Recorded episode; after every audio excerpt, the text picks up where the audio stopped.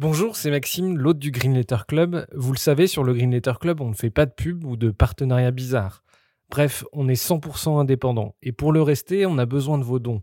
Alors n'hésitez pas à nous donner un petit coup de pouce sur Tipeee, vous trouverez le lien dans la description de l'épisode. Et pour se financer, on organise aussi des fresques du climat ou de la biodiversité et des conférences sur les questions climatiques. Si ça vous intéresse, n'hésitez pas à nous écrire. Un grand merci du fond du cœur et bonne écoute. Bienvenue dans le Green Letter Club, la chaîne qui décortique les grands sujets écologiques. Aujourd'hui, nous allons parler des pratiques des lobbies pour détourner la science, études bidons, conflits d'intérêts ou intimidation. Les lobbyistes cherchent à noyauter les milieux scientifiques pour instiller le doute dans l'opinion. D'où cette question en captant la science, les lobbies menacent-ils nos démocraties? Pour y répondre, nous recevons Stéphane Aurel, journaliste au Monde, documentariste, spécialiste des lobbies et autrice, entre autres choses, de Lobbytomie, un livre fascinant sur les stratégies des lobbyistes. Bonjour Stéphane Aurel. Bonjour. Euh, vous êtes journaliste au Monde, spécialiste des lobbies, vous êtes l'auteur de nombreux livres et documentaires sur le sujet. Première question, est-ce que vous pouvez nous raconter votre parcours? Comment vous êtes intéressé à ce sujet des lobbies? Je me suis pas dit un jour, hum, tiens, je vais travailler sur les lobbies, c'est que euh, j'ai travaillé sur l'industrie pharmaceutique, après sur l'industrie agroalimentaire, et puis après sur l'industrie chimique, et je me suis dit, hum, j'ai déjà vu ça quelque part. Et euh, donc j'ai reconnaissais les mêmes stratégies d'influence de la décision publique. Et du coup, j'ai rencontré tout le corpus académique et les bouquins qui ont été écrits sur, à l'époque, il y en avait beaucoup moins qu'aujourd'hui, mais il y avait beaucoup de recherches académiques, notamment sur les stratégies d'industrie du tabac. Et donc j'ai compris que ben, ces stratégies, elles avaient une matrice commune qui était, qui était l'industrie du tabac. donc j'ai dévoré toute cette littérature académique et puis je suis reparti sur le terrain avec ma petite valise et ma loupe, quoi. Euh, justement, est-ce que vous pouvez nous raconter cette histoire de, des lobbies, comment ils se sont structurés C'est notamment avec le lobby du tabac? Euh, L'industrie du tabac, elle a eu son premier grand choc dans les années 50, quand on a commencé, la science a commencé à accumuler euh, des, preuves sur le, lien entre la cigarette et le cancer du poumon. Et là, on est en fin, fin 1953, et l'industrie du tabac, les grands industriels, les principaux fabricants aux États-Unis, décident de, euh, de comploter. Euh, c'est une vraie conspiration, euh, pour le coup. Ils se réunissent dans un grand hôtel à Manhattan et décident de mentir à leurs clients. Et plutôt que de leur dire ben, notre produit vous tue, ils décident de, de rentrer dans, une, dans, un, dans un tunnel qui est, qui, dans lequel ils sont toujours aujourd'hui, qui est de, manipuler la science pour maintenir leurs leur produits sur le marché et minimiser les dangers de la cigarette et aujourd'hui euh, des nouveaux produits, les produits électroniques que sont le tabac chauffé et la cigarette électronique par exemple. Alors vous faites souvent la distinction euh, entre les lobbies et la corruption. L'enjeu est très important parce que c'est des, pratiques de lobbying, euh, bien que légales, peuvent causer des centaines de milliers, voire des millions de morts. le lobbying, c'est quand même très dangereux pour la société civile?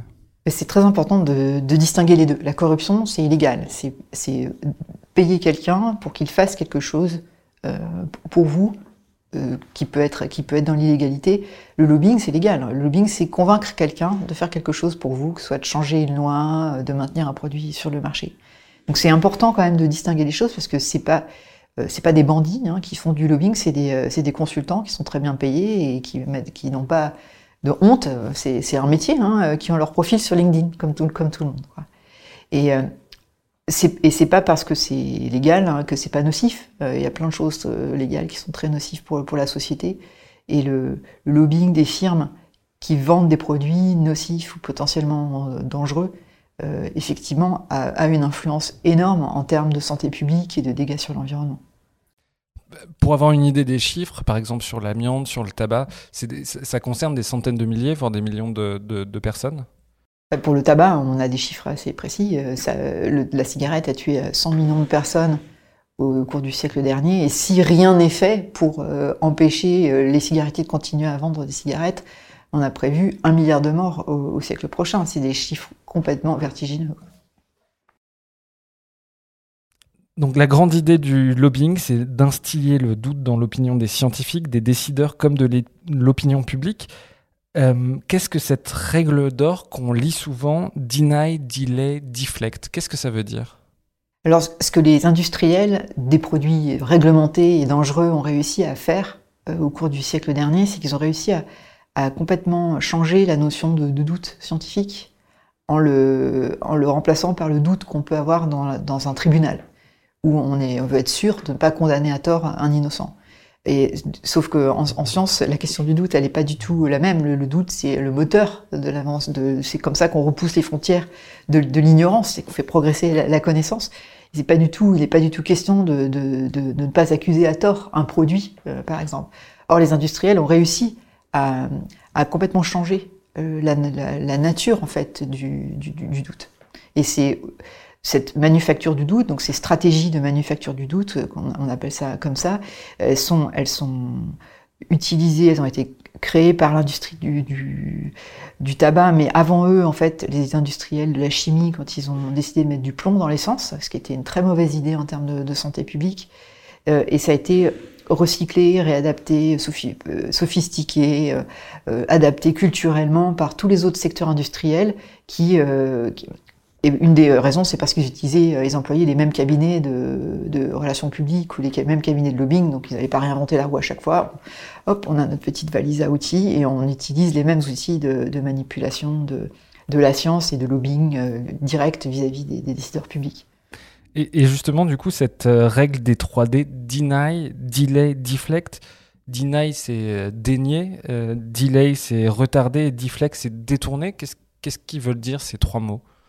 Le, déni, c'est une marque très forte de toutes ces, euh, de toutes ces industries. On l'a vu avec le changement climatique. Hein. le, déni, le déni, c'est d'ailleurs moi ça me pose plein de questions en termes de de psychiatrie en fait, parce que le déni de réalité, c'est quand même euh, une définition de la folie. Euh, mais tous ces industriels sont dans le sont dans le déni de la réalité des faits, donc le changement climatique, dès le, alors qu'il y avait un, même au sein des, industries, des industries, euh, des industries pétrolières, des compagnies pétrolières, une connaissance de, ces de ces faits-là, un déni en public et, et, la construction de la de cette négation qui qui qui qui, euh, qui est là pour installer ce doute euh, vis-à-vis des décideurs, et donc ce deuxième D qui est de delay, qui est retardé.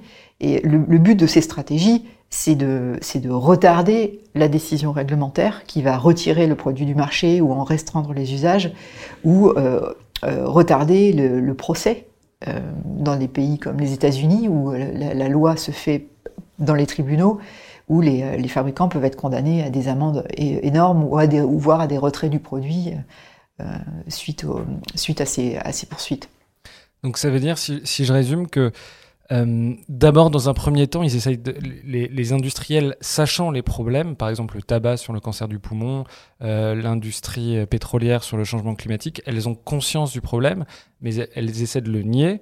Et ensuite, euh, quand elles ne peuvent plus le nier, elles essayent de euh, repousser les réglementations qui, ne, qui, qui, qui arrivent? Tout va ensemble, c'est pas c'est pas forcément des étapes, c'est des, des, des, des, stratégies qui se font qui se font en parallèle.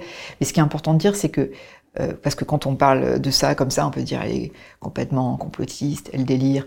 Mais on sait que c'est une réalité euh, par le biais des documents internes de ces industries. Donc l'industrie du tabac, à la fin des années 90, a été poursuivie par les procureurs américains pour rembourser les frais de santé euh, à l'Amérique des dégâts de la cigarette. Et euh, ils ont été les compagnies ont été condamnées à verser au public leurs archives. Stratégie classique quand on, on est dans les, dans les procédures judiciaires aussi, on noie l'adversaire de documents. À l'époque, Internet, c'était pas encore trop ça et l'informatique non plus. Et donc, à la fin des années 90, il y a des camions entiers qui, ont rempli, qui sont remplis des, des mémos, euh, correspondances, euh, factures, euh, contrats de Philip Morris, British American Tobacco, Reynolds. Et, et c'est parti dans, à l'Université de Californie, à San Francisco, et, et, ça a été scanné. Et puis, ben, avec, avec les progrès de l'informatique, tous ces documents ont été exploitables. Et donc, on, s'est rendu compte en analysant ces documents. Donc ça, c'est le fait d'universitaires, d'ONG, de, de, de, journalistes, que là, ce qui est euh, ce qui était l'intentionnalité. En fait, c'est ça qui est toujours difficile à démontrer dans le, dans le lobbying et l'influence. C'est ce qu'il y avait une intention. On peut dire, on a fait ça parce qu'on y croyait. Mais est-ce qu'il y avait une intention de mentir? Est-ce qu'il y avait une intention de détourner euh, la science? Et donc ces, ces, documents ont permis de voir en Technicolor Dolby Son Surround que c'était, il y avait une intention, que c'était des tactiques, des stratégies. Et donc ça, c'est l'industrie du tabac, donc il y a un corpus énorme, hein, c'est des, des, dizaines de millions de, documents. Et puis les États-Unis ont cette, enfin, les journalistes américains ont cette chance d'avoir les, les, procédures judiciaires où il y a un processus, qui s'appelle la discovery, donc la découverte, où les avocats peuvent aller euh, partir à la pêche dans les documents de, de l'adversaire.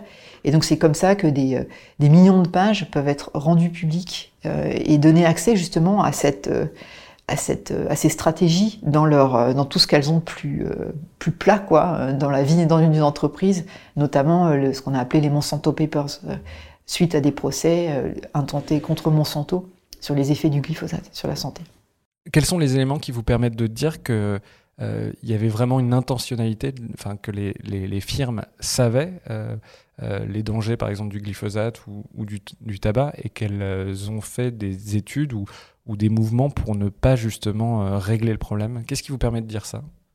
C'est des, des, des, échanges. Souvent, c'est des échanges en fait, ou des, des mémos adressés d'une personne à une autre où il n'y a pas d'ambiguïté en fait sur l'interprétation de, de, ce qu'on voit euh, quand, quand les cette, cette, scène très célèbre des, des, euh, des grands euh, des, des, des, PDG de, de des fabricants de cigarettes aux États-Unis lors de ces procès qui, qui ont tous juré devant le devant le Sénat.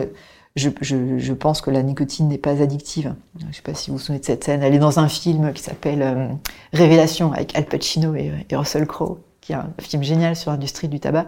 Et là, un à un, ils, sous serment disent euh, la nicotine n'est pas addictive, alors que toutes leurs archives ont montré quelques années plus tard que euh, non seulement ils savaient que c'était addictif, mais ils faisaient en sorte euh, de rendre la cigarette encore plus addictive en manipulant chimiquement les, les, composés du, du, tabac. Donc ça fait partie de, c'est un exemple parmi énormément d'autres. Mais ce qui est le point commun en fait de toutes ces de toutes ces, industries, quand on arrive à, récupérer des documents en interne, c'est que leur point commun, c'est que toutes savaient bien avant euh, que connaissaient les effets nocifs de leurs produits, bien avant que ça arrive au niveau du public. Euh, un autre exemple, les composés perfluorés, donc euh, le Scotch Guard, les revêtements anti-taches sur les canapés, les tapis, les chaussures, ou le, le téflon, donc tous les revêtements anti-adhésifs. Ça fait très longtemps en fait, ça fait, euh, ça fait trois décennies que, les, le fabricant euh, Dupont, et, les deux fabricants Dupont et 3, m euh, par leurs documents internes, suite à des procès, on sait qu'ils étaient parfaitement au courant des problèmes, qui faisaient des tests sur des animaux de laboratoire et qui voyaient des, qui voyaient des soucis de santé, même s'ils avaient scientifiquement, on n'avait pas la même connaissance technique des mécanismes, etc., de pourquoi ça, ça causait ces, ces problèmes. Mais en tout cas, c'est ce point commun, c'est cette connaissance euh, d'un d'un risque pour la santé ou l'environnement et une dissimulation de, ce risque, enfin, mettant, en, danger euh, la, vie de, milliers de personnes, voire beaucoup plus, et polluant l'environnement pour des, des, durées parfois euh, éternelles, parce que les perfluorés, on les appelle, on les, appelle les, les polluants éternels, c'est qu'ils se dégradent pas dans l'environnement, une fois qu'on les a largués dans une, dans une rivière, ils sont là pour toujours et on en retrouve dans n'importe quel euh, animal et euh, jusqu'au fin fond des fosses du Pacifique. Alors vous écrivez dans Lobbytomique, les lobbies sont souvent vus comme une force abstraite et sans contour. Euh, les lobbies, au contraire, c'est des acteurs très incarnés, c'est des gens qui ont pignon sur rue. Est-ce qu'on peut faire une, typologie des, gens qui font du lobbying? Oui, les lobbies, c'est un peu les créatures du marché. espèce de, de c'est des créatures euh, complètement mythiques, alors que non. Euh, et c'est souvent un, terme qui est utilisé pour euh, à tort dans, les médias. Les lobbies, c'est avant tout les, firmes, des, des, entreprises privées qui, qui, ont quelque chose à, à vendre. Euh, et ces entreprises sont souvent représentées par des, des, organisations sectorielles qui défendent les intérêts de l'industrie chimique, l'industrie pétrolière, l'industrie agroalimentaire. Ensuite, il y a les, euh, les lobbyistes, donc, euh, les, qui sont soit des employés au sein des firmes, on appelle ça in-house, ou bien des lobbyistes dans des, euh, dans des cabinets de lobbying extérieurs, donc qui sont recrutés pour des missions particulières, ou bien qui sont clients à l'année ou sur, sur plusieurs années.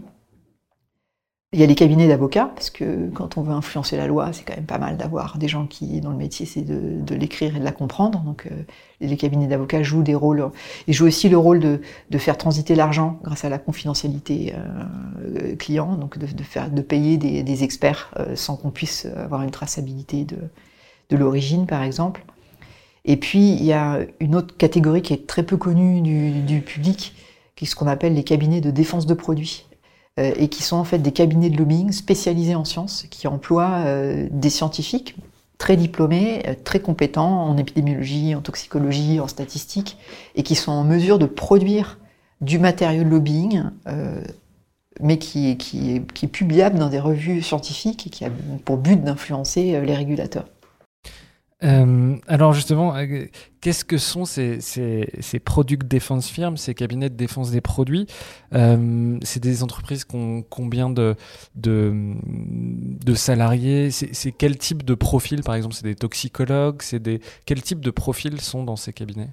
Ces, cabinets, quand, on travaille sur ces questions-là, c'est toujours les mêmes. Hein. Ça s'appelle Exponent, Weinberg Group, Gradient, Cantox, Intertech. Euh, et le plus grand, le plus important, c'est Exponent aujourd'hui. Euh, son chiffre d'affaires, c'est 250 millions de, dollars par an. Ils ont environ 1000 employés, dont la moitié sont des diplômés en sciences. Donc, euh, je disais épidémiologistes, toxicologues, biologistes, statisticiens. Donc, c'est des, des vraies petites machines de guerre scientifique, en fait, qui sont, qui sont capables de donner le change face à des études universitaires payées par l'argent public.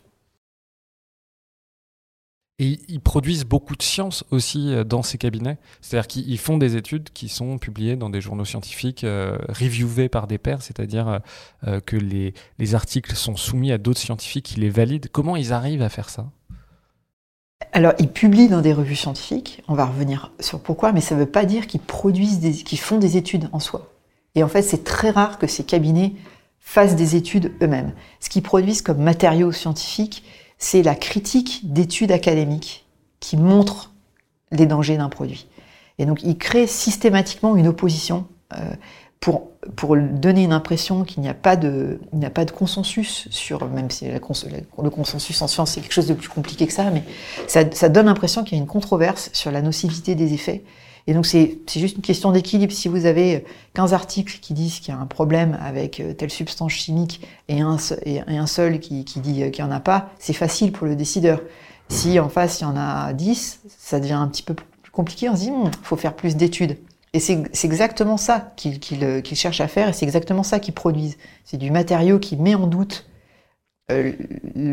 l'expertise euh, souvent publique, euh, payée, faite par des universitaires sur financement public ou commanditée par des agences publiques, pour, pour donner cette impression qu'il y a un débat scientifique et qu'on n'est vraiment pas sûr. Quoi. Et donc, contrairement à la recherche publique, vous dites qu'ils font pas forcément d'études eux-mêmes, c'est-à-dire qu'ils font des méta-analyses, des choses comme ça, c'est-à-dire qu'ils font des revues de la science et disent ah euh, en fait, le glyphosate, euh, il y a des erreurs dans les études qui ont été publiées, donc on n'est pas sûr vraiment que ce soit dangereux. C'est ce type euh, d'études C'est des, des, soit des attaques ou des critiques, ils appellent ça des critiques, souvent d'études académiques, soit ils reprennent les données et leur font dire quelque chose d'autre en expliquant que les autres se sont trompés, qu'il y a eu des biais, etc. C'est la science, dans leurs leur mots et leur, leur esprit, la, la science financée sur fonds publics, elle est toujours biaisée. De toute façon, elle est, biaisée parce qu'elle est financée par du public. C'est dans un monde à l'envers un peu particulier dans, cet univers-là. Et euh, il y a donc c'est ce qu'on appelle les méta-analyses, c'est quand on, regroupe plein d'études qui parlent d'une même question pour avoir une plus grande puissance statistique, parce que ça dégage plus de, plus de, plus de force dans, le, dans, le, dans, la, dans la preuve. Et pareil, en, en, en, en changeant des paramètres pour, lui faire dire, euh, pour leur faire dire autre chose. Et la raison pour laquelle ces, ces, ces études sont publiées dans des, dans des revues, c'est parce qu'elles correspondent aux, aux, critères qui permettent d'être publiées dans des revues scientifiques à comité de lecture, donc euh, relues par les pairs. Et ce qui est un, gros problème, moi j'appelle ça le science washing, c'est un gros problème et je pense que les revues scientifiques aujourd'hui ont une énorme responsabilité euh, dans le fait de publier ces études qui, ne sont en fait que du matériau de lobbying et auxquelles elles apportent un vernis de crédibilité scientifique qui dupe les décideurs. Pour comprendre, c'est une, pratique qui est à la marge, qui est assez limitée, ou c'est une pratique qui est massive? Il y a beaucoup d'articles qui sont publiés par ces cabinets-là il y a une publication massive en fait d'études de, dans les revues scientifiques par ces cabinets de défense de produits, mais aussi par ils peuvent aussi organiser des études signées par des scientifiques universitaires qui sont en fait rétribués par, par les firmes sans que leur nom apparaisse vraiment comme auteur, par exemple. Donc il y a, plein de, de, manières pour ces cabinets de défense de produits ou des cabinets de lobbying d'intervenir dans cette fabrication d'arguments, euh, de, de, faits scientifiques alternatifs. Quoi. Ça, c'est le fameux ghostwriting Alors, le ghostwriting, euh, on l'a découvert, euh, enfin, on a découvert l'ampleur de son usage en toxicologie avec les Monsanto Papers, et donc l'affaire du, du glyphosate alors que c'était quelque chose qu'on connaissait plutôt dans le domaine de l'industrie pharmaceutique. C'est très courant, en fait, dans l'industrie pharmautique. Il y a même des, des, cabinets qui ont pignon sur rue qui proposent le, de, ghostwriter des, études. Ghostwriting, qu'est-ce que ça veut dire Déjà, il faut le définir. C'est euh, ghost, ça veut dire fantôme, et writing, euh, écrire. Donc ça consiste pour des, pour des, soit des cabinets de défense de produits, soit des cabinets d'avocats, c'est arrivé, ou des employés des firmes même, d'écrire des études et de les faire signer publiquement par des chercheurs académiques ou d'apparaître comme co-auteurs ou dans les remerciements, ce genre de choses. Mais donc les ghostwriters sont les, les employés des firmes et les prête-noms euh, sont rétribués pour apporter le prestige de leur affiliation ou de leur titre académique à, à ces publications. Et donc, à l'occasion des Monsanto Papers, donc ces documents qui ont été révélés suite à des procès aux États-Unis euh, euh, contre Monsanto pour le glyphosate, on s'est rendu compte que c'était euh, une pratique, euh, ce qu'on appelle standard operating procedure chez, chez Monsanto. C'est-à-dire qu'il y, a des, il y, a, des phrases, par exemple, dans, ces documents, on voit euh, faire, comment, faire commencer cette étude avec Monsanto, comme ghostwriter. C'est-à-dire que le terme est utilisé comme passe-moi le sel, donc comme une, vraiment une, une pratique courante, en tout cas sur laquelle il n'y a pas de tabou, où on, on utilise un mot code. C'est comme ça, ça fait partie de la palette d'outils qu'on utilise pour fabriquer de la science euh, en défense du produit.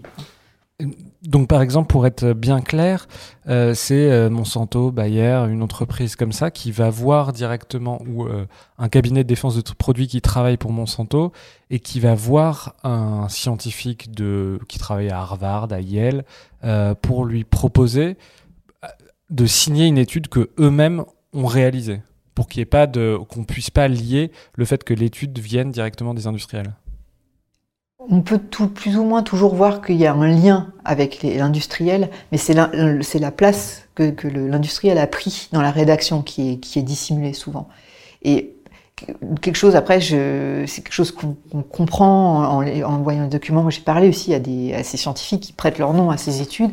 Moi, ce que je pense avoir compris de ça, c'est qu'il ne s'agit pas de justement de corruption, de dire voilà, euh, euh, vous mettez votre nom, voilà une petite valise de billets. C'est beaucoup plus subtil que ça. Et les, industriels ne veulent pas insulter les, scientifiques et font, font en sorte que justement les industriels, les, scientifiques ne se sentent pas corrompus.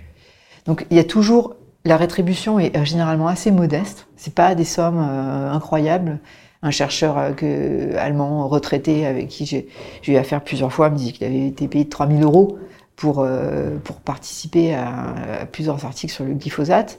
Et il m'a même fait une blague sur le fait que sa, femme l'avait reproché de pas se faire assez payer euh, et qu'il roulait en vélo, quoi. Et, donc il y a, y a des, des, des, rémunérations relativement raisonnables et je suis, d'après ce que je comprends, il y a une, une, vraie part de travail. Il y a un travail effectif. C'est-à-dire que c'est pas Juste on met un nom en fait. On, leur donne quelque chose à faire pour pas qu'ils aient l'impression de, recevoir seulement de l'argent. Mais le fond de l'étude est là et ça peut être quel type, par exemple, d'apport qu'ils font pour qu'on comprenne?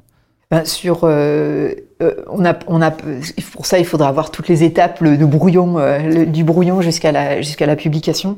Mais on a un petit peu de ça dans les, dans les Monsanto Papers où, euh, le, dans un échange d'emails, le, le, toxicologue en chef de, de la firme euh, dit bon bah c'est moi qui ai écrit la base quoi, euh, qui ai écrit la base du, de, de l'article scientifique. Donc c'est c'est des choses aussi peu ambigu que ça, qu'on peut parfois trouver.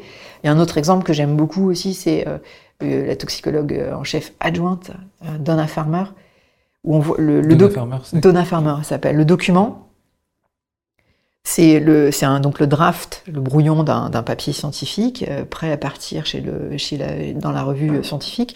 Elle a barré son nom. C'est-à-dire qu'il y a les trois auteurs, elle a barré son nom. Voilà, comme ça, elle disparaît. aussi, c'est aussi simple que ça. Donc elle, c'était la directrice, la toxicologue adjointe dans une firme. Chez Monsanto. C'est, une des responsables de la science euh, et de la, toxicité des produits, de, vérifier que les produits vont vont pas rendre malade les gens chez Monsanto.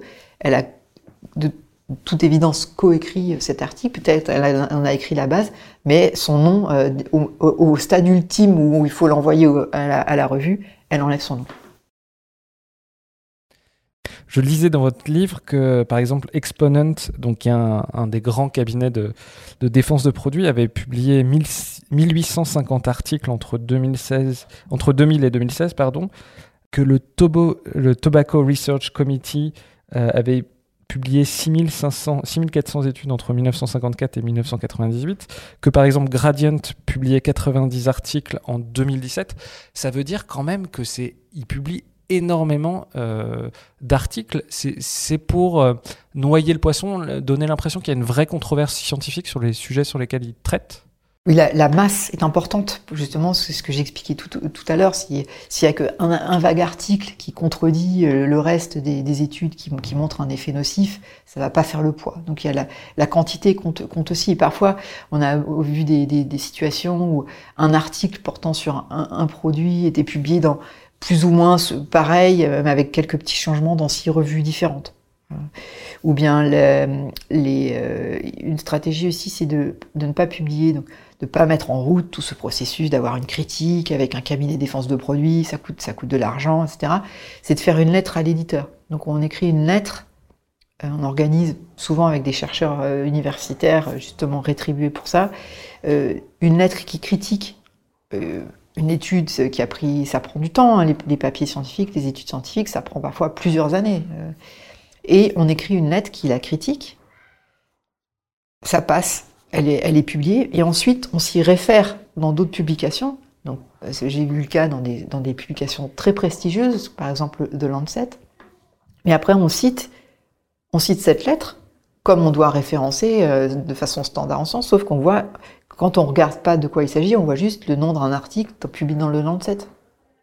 Donc, ça donne du poids dans les références bibliographiques. C'est-à-dire que si vous n'avez pas la curiosité, quand vous êtes décideur un peu pressé, de vérifier s'il s'agit bien d'un article scientifique euh, détaillé, euh, argumenté, euh, qui critique le travail qui a été fait, vous ne pouvez pas savoir que c'est une lettre qui fait quatre paragraphes et qui est signée par cinq scientifiques, tous liés à l'industrie, qui ne déclaraient pas leur conflit d'intérêt, par exemple.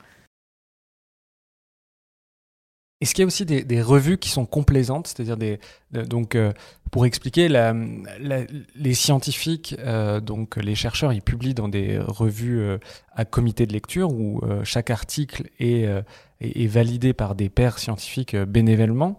Est-ce qu'il y a aussi des, revues qui sont complaisantes, qui laissent passer sciemment tout un, flot d'articles dont elles savent qu'elles sont liées directement à l'industrie? Il y a des revues qui sont connues comme le loup blanc dans, ce domaine, la toxicologie en particulier, donc la toxicologie, la toxicité des, produits.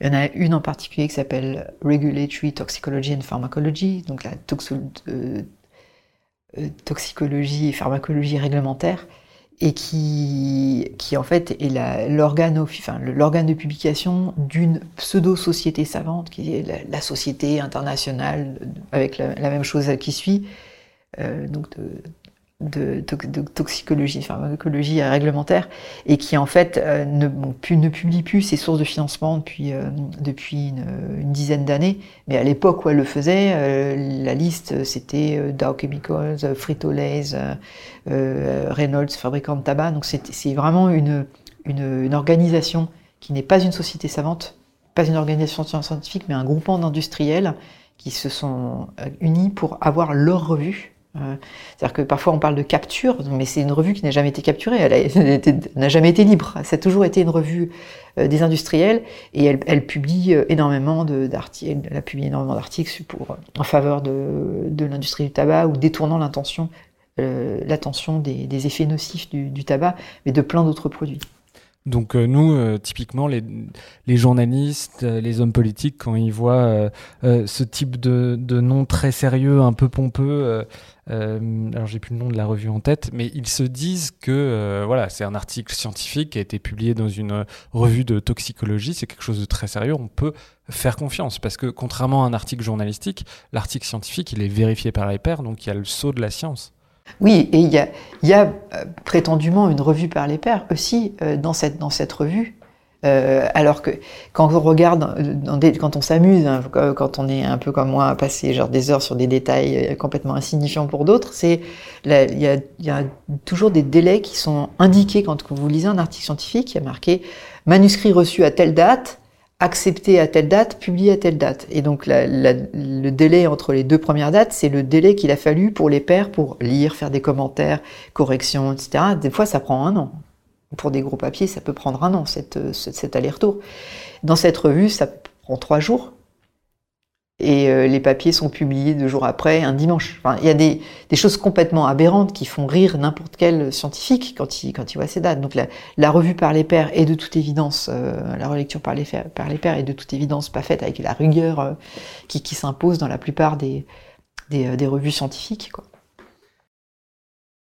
Vous parliez tout à l'heure d'une organisation. Justement, les, les, les, les, lobbies se servent de paravents, euh, des paravents de l'industrie. Qu'est-ce que vous appelez les paravents de l'industrie? C'est des, des, faux instituts, c'est des faux think tanks, c'est ce genre de euh, qui ont l'air encore une fois très sérieuses, mais qui sont en fait des, des organisations de lobbying directement financées par les industriels? Ouais, la stratégie de la, la, tierce partie, c'est un, un, classique en fait qui a été inventé au début du siècle, plus par le par le neveu de Freud, hein, euh, Edward Bernays, qui avait très bien compris que c'était beaucoup plus intéressant d'avoir quelqu'un qui parlait en tant que docteur qu'un industriel hein, qui, défendait son, produit. Donc c'est ça l'origine, l'origine de la tierce partie en fait.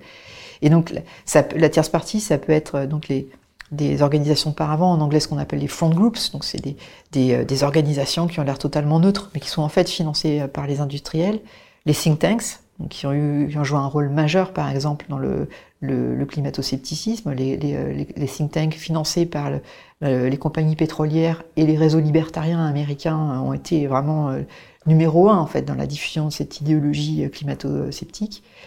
Et on peut citer une autre stratégie aussi qui est l'astroturfing. L'astroturf, c'est le, gazon artificiel. Hein.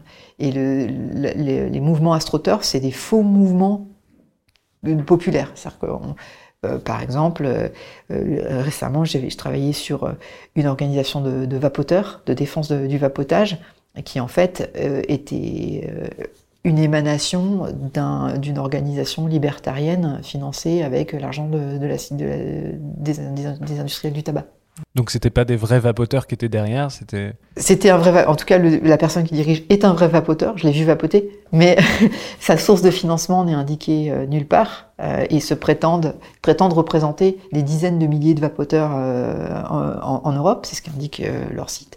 Sauf que quand on lui demande de prouver qu'il a 10 000 adhérents, il est incapable de le faire. Et, et en fait, on a réussi à, enfin, c'était pas très compliqué en fait, mais à retracer les sources de financement de, ces, de cette organisation. Et justement, vous avez des exemples de ces faux instituts, de ces fausses sociétés savantes euh Je pourrais vous faire un inventaire. Mon ordinateur est un inventaire de ce genre de, ce genre d'organisation. Euh, c'est après je fais aussi un best-of des intitulés les plus drôles. L'institut de la piste surgelée, par exemple. Euh, il y a un conseil d'éducation sur la pomme de terre aussi. C'est McCain qui s'en qui s'en occupe, les, les, les frites surgelées. Donc chaque, chaque, plus ou moins chaque secteur euh, ou chaque entreprise, pas, je sais pas chaque entreprise, c'est plutôt les secteurs quoi, ont des des, euh, des pseudo-instituts euh, des, et des, des messagers, on va dire des, des, porteurs de leur message qui ont une apparence neutre et que, que les, les médias, les décideurs et les régulateurs peuvent, peuvent croire. Mais par exemple, on se dit l'Institut de la pizza surgelée, à la limite, on, peut imaginer qu'il y a derrière des industriels. Euh, est-ce qu'il y a justement des, pseudo-instituts euh, qui sont vraiment très difficiles à identifier comme étant liés à euh, des industriels? Il y, en a un en particulier qui est dans le domaine agroalimentaire, qui est ILSI, International Life Sciences Institute. Voilà, ça s'appelle l'Institut. Hein. Il y a toujours un nom comme ça, l'Institut, qui, euh, cette, euh, qui donne l'impression de quelque chose de public, et qui n'est pas le cas, en fait, qui a été créé par un des directeurs de Coca-Cola dans les, dans les années 70, et qui, en fait, qui est, un, outil de lobbying scientifique extrêmement sophistiqué, et il y a, des, branches sur tous les continents, à part l'Antarctique, hein, de, de, de Et leur, but, c'est d'anticiper les réglementations en, en créant un, un forum de discussion où ils mélangent les industriels, les académiques et les régulateurs pour, euh, pour euh, développer en fait les, normes réglementaires de demain. Et donc comme ils font participer les régulateurs à ce processus, une fois que cet outil euh, arrive sur la table des décideurs, évidemment que la personne, les régulateurs qui a participé, va dire ouais mais c'est un super outil, mais j'ai participé à, le, le, créer. Donc cette confusion des intérêts dans ce, type de forum, c'est extrêmement, euh, c'est un très bon investissement pour, pour les industriels. Et ici, donc, euh, existe depuis la fin des, années 70 et a, a, réussi à accomplir énormément de choses dans, dans le monde euh, en défense de, des intérêts de l'industrie agroalimentaire, de l'industrie des pesticides, des biotechnologies. Euh, ils, sont intervenus sur la question du sucre, de l'obésité. c'est vraiment un une organisation euh, très sophistiquée. Et ces instituts, est-ce que les, scientifiques savent forcément que ces instituts sont des instituts euh, euh, à la main des industriels? Et est-ce qu'ils financent aussi eux-mêmes des recherches comment, comment, ça se passe?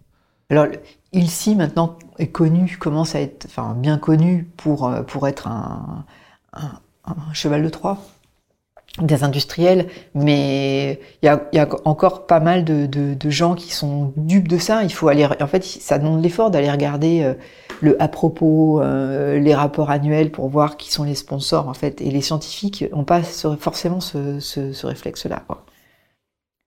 Pardon, j'ai oublié la fin de la question. Non, non. Est-ce que, est-ce que justement euh, ces organismes financent des recherches? Et ici, typiquement, financent des recherches et publient euh, de, la recherche dans des, dans des revues scientifiques. leur, leur, but, c'est vraiment de, de, créer du... du, du par, euh, ici, c'est des, du matériau très technique. quoi. C'est vraiment euh, sur comment est-ce qu'on mesure la toxicité des produits chimiques dans tel contexte. C'est vraiment des... C'est très technique, quoi. et du coup, ça, ça, le, ce côté technique permet aussi de, de, faire illusion auprès des, des, régulateurs sur la vraie nature de, de, de cet institut.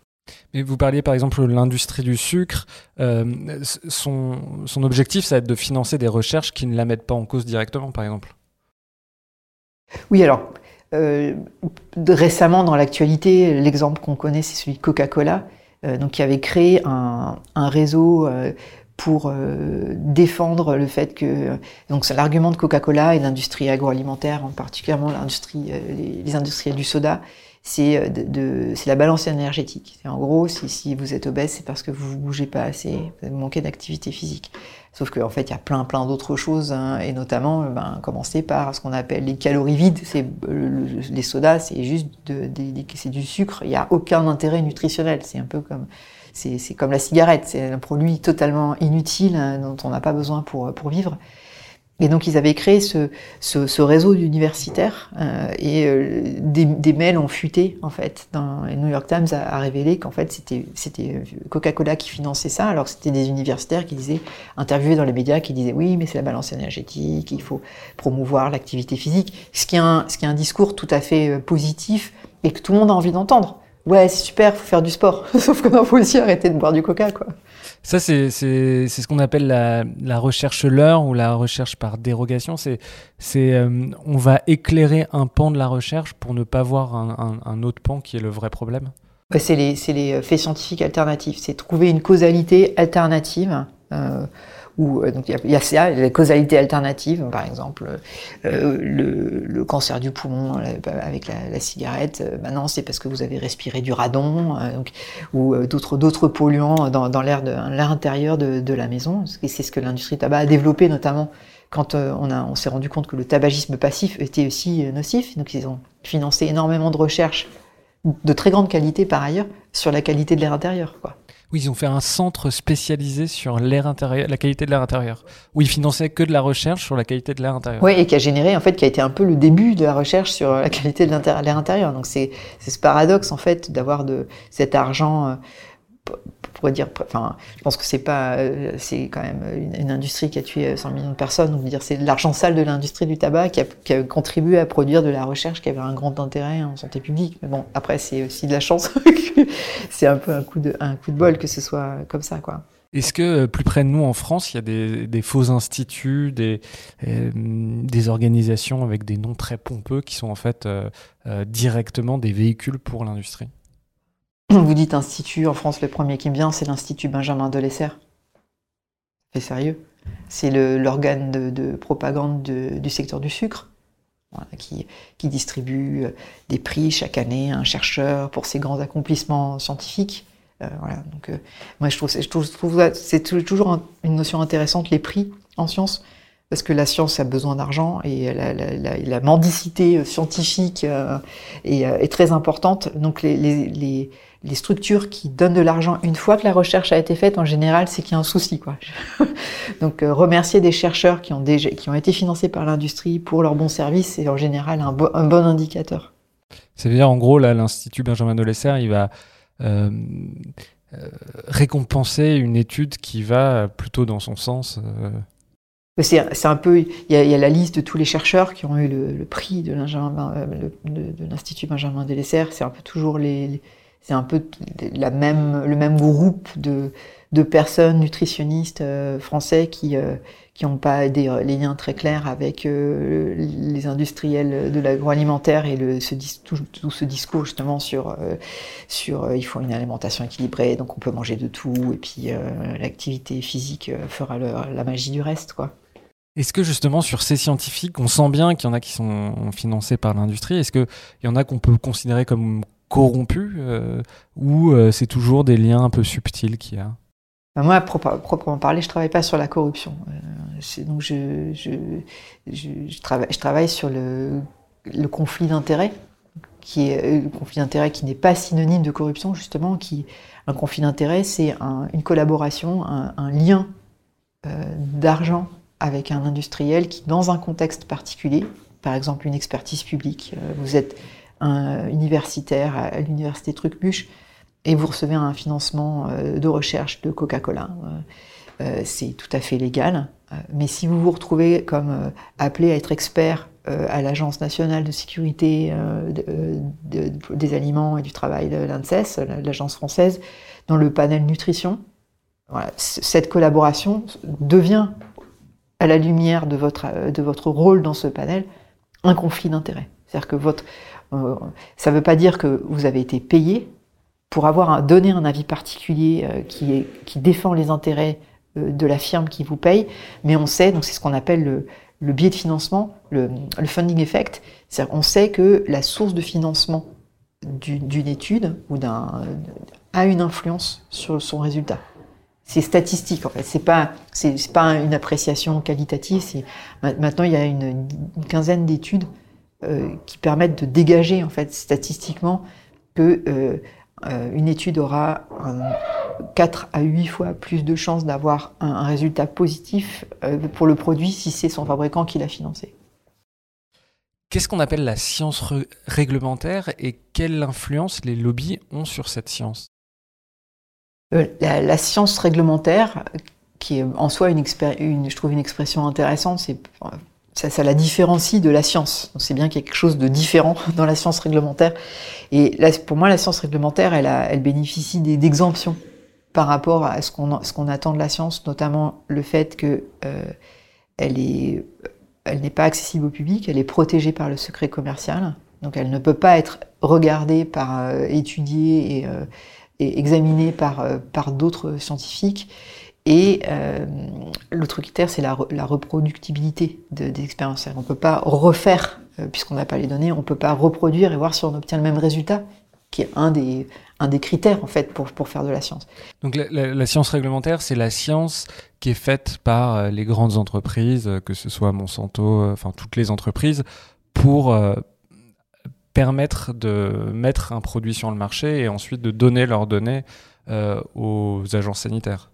Oui, quand, un industriel veut mettre un pesticide sur le marché ou renouveler son homologation, parce qu'on est plutôt dans ce contexte-là aujourd'hui de renouvellement d'homologation, il doit fournir une énorme quantité de, données euh, qui démontrent l'innocuité du, produit. Et donc ça peut être des études sur l'animal de laboratoire, pour les pesticides, des, des études sur euh, les expositions des, ce qu'on appelle les opérateurs, donc les agriculteurs euh, quand, ils sont, quand ils manipulent les, produits. donc toutes ces, toutes ces données sont financées, commanditées par les firmes.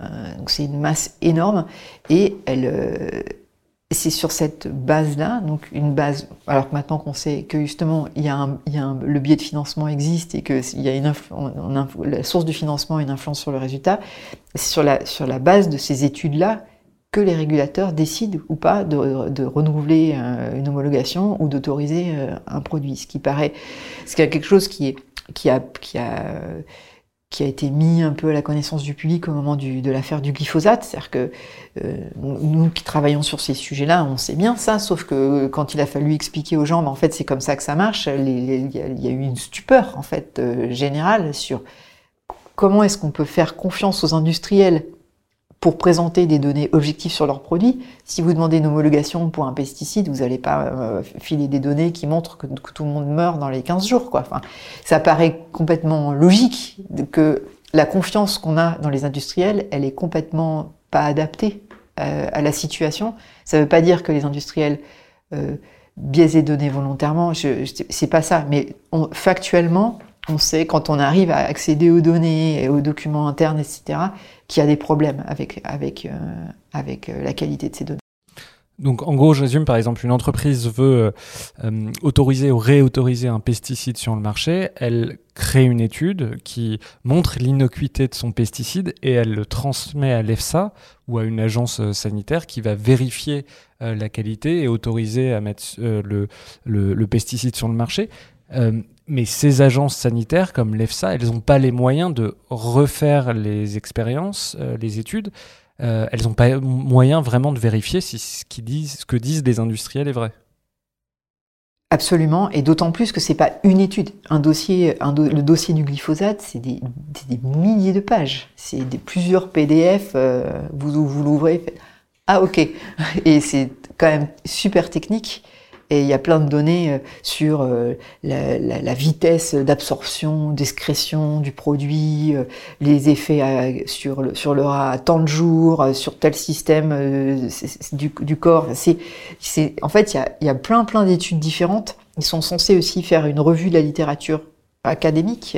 Donc il y a, aussi tout cet aspect-là dont on, on s'en est rendu compte à l'occasion du glyphosate qui est très mal fait, c'est-à-dire que les industriels éliminent les études académiques au prétexte qu'elles ne correspondent pas au canon justement de la science réglementaire, ce qui fait que les, régulateurs n'ont sous les yeux que des données sélectionnées, d'une part sponsorisées par les industriels et sélectionnées euh, par eux pour, euh, pour autoriser leurs produits. Et donc les, L'agence euh, en Europe, c'est l'EFSA, euh, l'autorité européenne de sécurité des aliments, qui est responsable de l'évaluation euh, des risques sur les, sur les pesticides. Et à chaque fois qu'on a un processus comme ça, elle, confie à des agences au niveau des États membres de d'examiner les dossiers. C'est-à-dire que les, les experts des agences publiques sont censés retourner ce qu'on appelle aux données brutes, c'est-à-dire regarder rat ce qui s'est passé, sauf que vous parlez avec trois personnes, vous avez compris que personne ne fait jamais ça, parce que ça prendrait euh, dix ans. Et donc, c'est voilà, un système qui est très très bizarre dans le sens où il remplit pas la fonction qu'il devrait remplir, c'est-à-dire garantir l'innocuité des produits qui sont qui sont mis sur le marché. Et en plus, ça, ça, coûte énormément d'argent aux industriels hein, de financer toutes ces études. Une, étude, euh, une étude sur euh, de toxicité à long, à long, à long terme sur, ça, en plus, sans compter ce le coût en, vie de rats et de souris, ça, ça coûte plusieurs millions d'euros. et donc c'est un, un système extrêmement lourd qui produit pas du tout la sécurité pour le public et l'environnement qu'on pourrait attendre en 2022. Quoi. Sachant que j'ai regardé les, le, budget de l'EFSA, euh, je crois en 2021, si ma mémoire est bonne, c'était 118 millions d'euros. Donc on, voit bien que l'EFSA serait complètement incapable de faire ne serait-ce qu'une dizaine d'études de ce niveau-là. Après, c'est des décisions politiques hein, qui ont été prises de ne pas donner de pouvoir à ces agences, euh, la façon dont cette expertise est organisée. Et il y a, y a, plusieurs personnes qui se connaissent pas, enfin de, de plein d'endroits différents qui, ont, qui, ont, qui, qui, émettent la même idée, enfin parce que tout le monde essaie de trouver ce serait quoi la meilleure solution, c'est quoi la solution idéale pour pas reposer sur les données des industriels.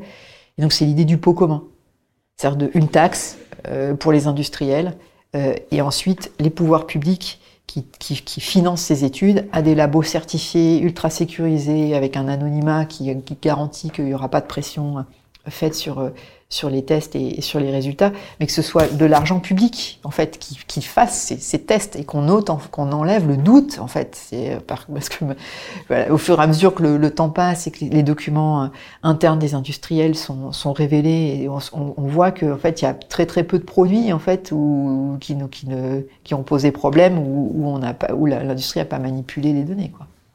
Euh, sachant pour donner un ordre de grandeur, je crois que c'est un chiffre, euh, bon, j'espère être euh, exact là-dessus, mais que, que j'avais lu dans le livre de Dorothée Moison, qu'il y a 100 000 produits chimiques, à peu près substances chimiques sur le marché. Donc on, on imagine bien que c'est euh, un nombre bien trop important pour que euh, les scientifiques publics euh, ou, les agences sanitaires publiques puissent regarder produit par produit l'innocuité de chacune de ces substances. Oui, jusqu'à très récemment, en fait, c'est la, réglementation REACH qui a été adoptée en Europe début 2007, qui a contraint les industriels à déclarer leurs produits. Et on en est encore juste à la phase d'enregistrement. De, Donc il y, a plein de, de processus d'interdiction qui sont même pas commencés. Donc c'est uniquement grâce à ça qu'on sait depuis quelques années seulement qu'il y a 145 000 produits chimiques sur le marché en Europe. Mais sur, certaines familles de produits chimiques, par exemple les, composés perfluorés, c'est euh, les anti-adhésifs, anti-taches, euh, la famille, euh, l'OCDE a estimé qu'il y en avait plus de 4700 composés. Ça ne veut pas dire qu'ils ont tous été mis sur le marché, mais il y quand ils se dégradent, ils, ils, sont là pour toujours, ils se dégradent pas complètement, mais ils se dégradent en autres composés perfluorés. il y en a, il y en a des milliers dans l'environnement euh, sous, sous, sous, plein de formes euh, diverses. Quoi. Il y, a, un autre sujet qui est intéressant euh, vis-à-vis -vis de ces agences sanitaires, euh, c'est aussi euh, les conflits d'intérêts qu'elles-mêmes peuvent avoir, que leurs experts peuvent avoir vis-à-vis de l'industrie. Euh, alors c'est un chiffre, c'est marrant parce que c'est un chiffre que je cite souvent et j'ai, en relisant votre livre, je me suis rendu compte que c'est vous directement qui aviez contribué avec Martin Pigeon à, à trouver ce chiffre. Il disait que 46%, alors c'est un chiffre qui a été réactualisé, mais 46% des experts de l'EFSA avaient des conflits d'intérêts. Ça veut dire que les agences sanitaires qui, d'une part, vérifient euh, la science produite par les industriels, en plus, ont des conflits d'intérêts? Le chiffre en 2013, quand moi j'avais fait, ce travail euh, avec euh, l'ONG Corporate Europe Observatory en 2013, c'était 58%. Et ce qu'il faut comprendre, c'est que pas les, les, experts, ne sont pas des employés des, agences. Les agences ont, ont des fonctionnaires, comme vous avez cité, le chiffre est assez maigre, le budget est assez maigre, mais pour chaque spécialité, donc l'EFSA a 10 panels d'experts spécialisés, pesticides, euh, nutrition. Et pour chaque panel, on fait appel à des experts externes, des universitaires typiquement, ou parfois des, employés d'agences des États membres, mais c'est souvent des, universitaires. Et donc, comme ces universitaires sont, peuvent être euh, liés à l'industrie par des, des, des, euh, financements de recherche, des contrats de consultants, etc. Parce qu'ils ont le droit, tout à fait le droit de le faire. Sauf que, comme on expliquait tout à l'heure sur la question du conflit d'intérêts, si on se retrouve dans le contexte de donner une opinion euh, dans le cas d'une expertise publique comme expert dans un panel, ça met les experts dans des situations de, conflit d'intérêts. Et jusqu'à aujourd'hui, l'EFSA euh, a une compréhension très très limitée, semble-t-il, de ce que c'est un conflit d'intérêts et euh, n'arrête pas de repatouiller sa politique de, de, de, gestion des conflits d'intérêts, mais ça, de toute évidence, ça marche pas très bien parce que le chiffre, on est quand même toujours aux alentours de la moitié d'experts qui ont, qui ont des liens problématiques avec, avec les industriels dont ils doivent juger les produits. Quoi. Alors sur, sur ces, c'est à peu près 200 experts, je crois quelque chose comme ça. Euh, vous avez épluché les CV un à un. Est-ce que vous pouvez nous donner des, des, des exemples de conflits d'intérêts pour qu'on comprenne bien? Oui, on a. C'est un boulot extrêmement fastidieux. Ça nous a pris plusieurs euh, plusieurs semaines. On a, je, je, me souviens plus des chiffres, mais il y a, effectivement il y a 20, 20 scientifiques par, par panel, il y, en a, il y a 10 panels, et chaque déclaration d'intérêt peut contenir 40 euh, choses mais ça peut être des choses aussi diverses que euh, euh, membre de la société euh, d'entomologie grecque. Mais c'est écrit en anglais, donc comme des fois il y a des sociétés savantes qui n'en sont pas, qui sont des fausses sociétés savantes, on a recherché les noms, par exemple, cette société en grec, comment ça se disait, à Google Trad. Voilà, on a fait un, un travail de vraiment mais de fourmi maniaque et euh, du coup, on a trouvé des, des, des, des, euh, fausses sociétés savantes et des, euh, organisations écrans de, de l'industrie qui n'avaient pas, évidemment pas été analysées ou détectées par, par l'EFSA. Mais je sais pas, qu'est-ce que je pourrais citer comme...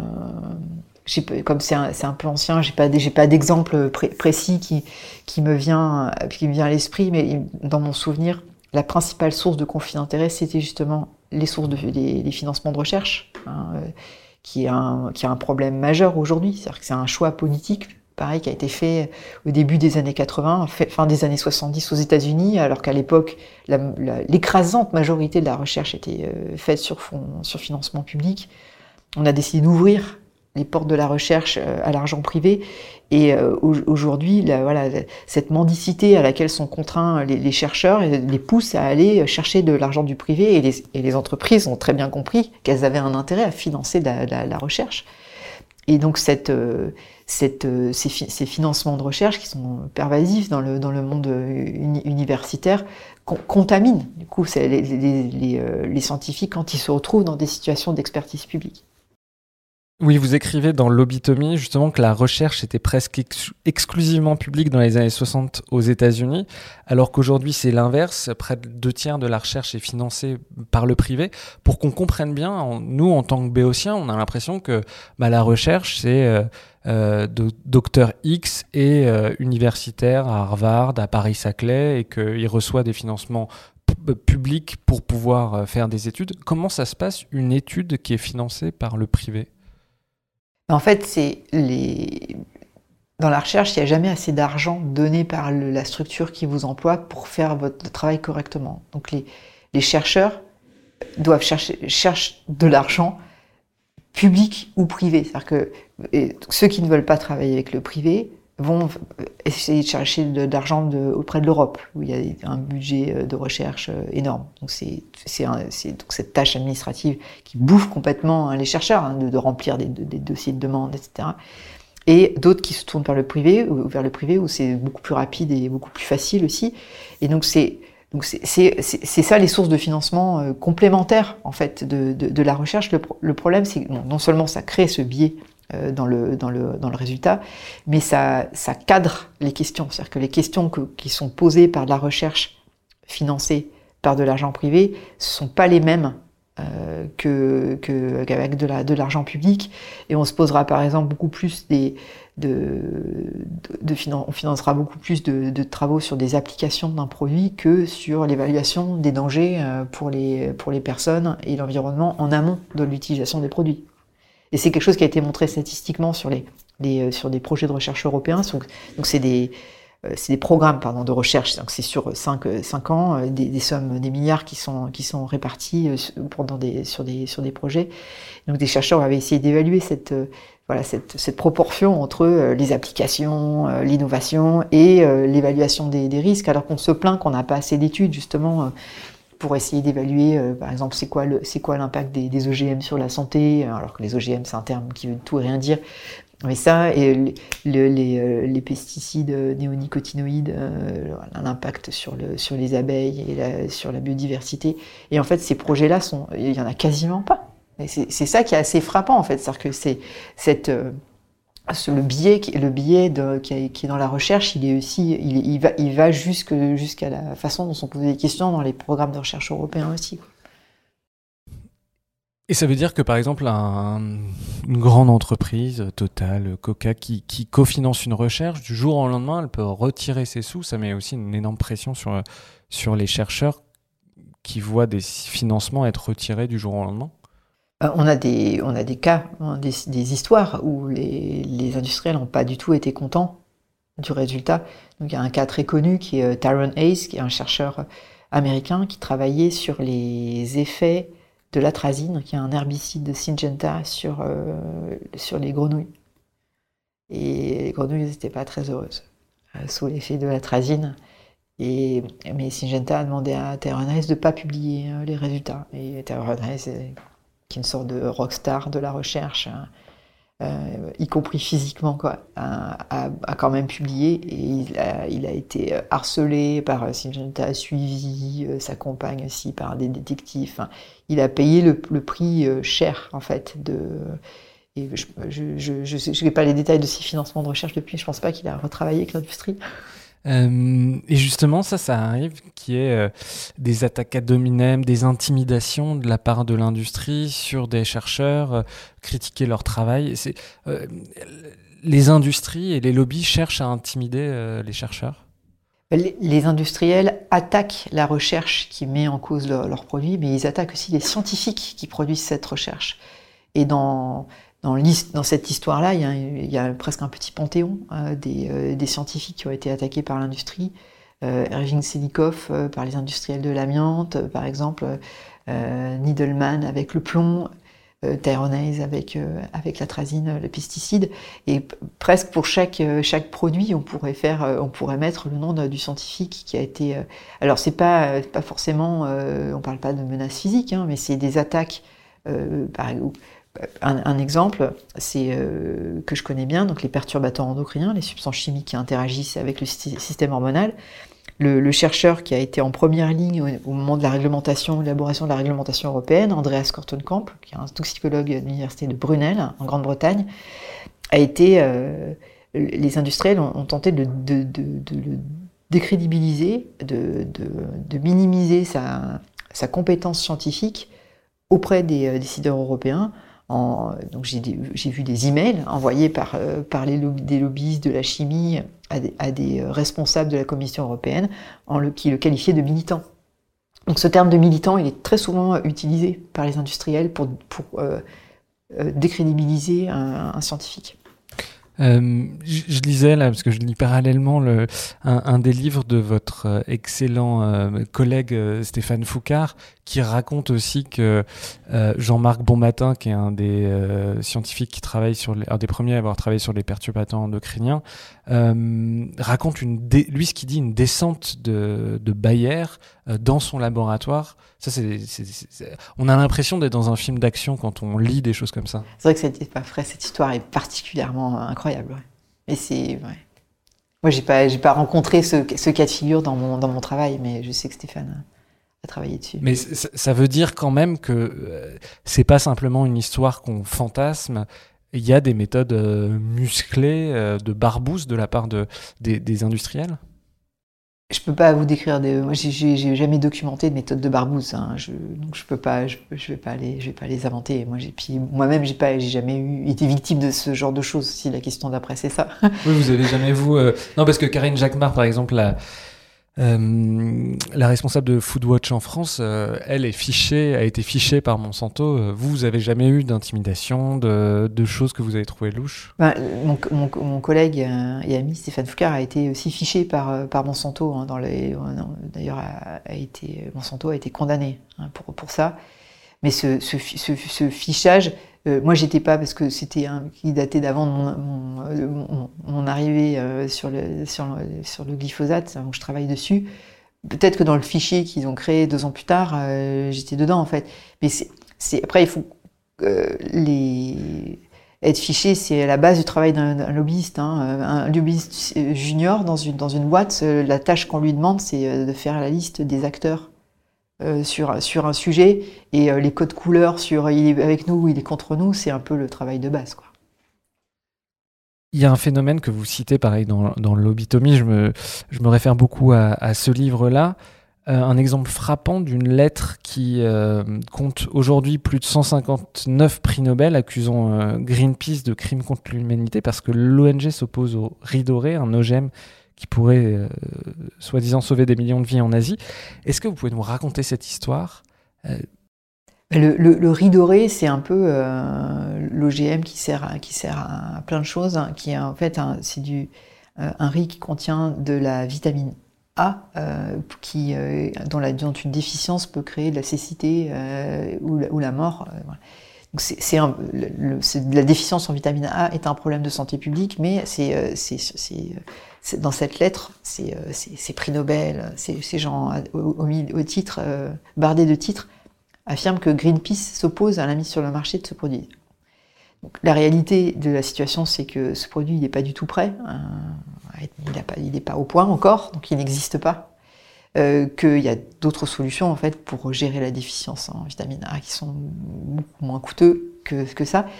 Et que les, euh, fameux scientifiques en, question, c'était un, agencement assez assez divers de, de personnes, c'était pas que des prix Nobel. Hein.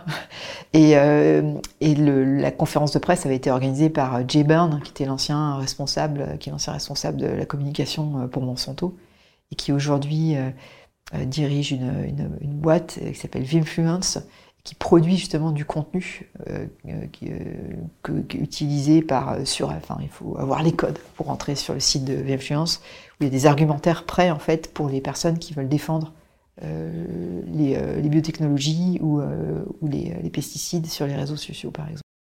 Ça veut dire que les lobbies vont chercher des gens qui sont pas spécialistes, mais qui ont une notoriété très forte, une réputation intouchable pour les faire parler sur un sujet qu'ils ne connaissent pas, qu'ils ne maîtrisent pas, pour abuser de leur réputation Oui, en fait, c'est très pratique la science. Hein. L'autorité de la blouse blanche, ça dupe beaucoup de gens. Le problème, c'est que c'est pas parce que vous êtes spécialiste de euh, la biologie du bulot que vous êtes capable de vous exprimer euh, sur comment ça fonctionne une centrale nucléaire.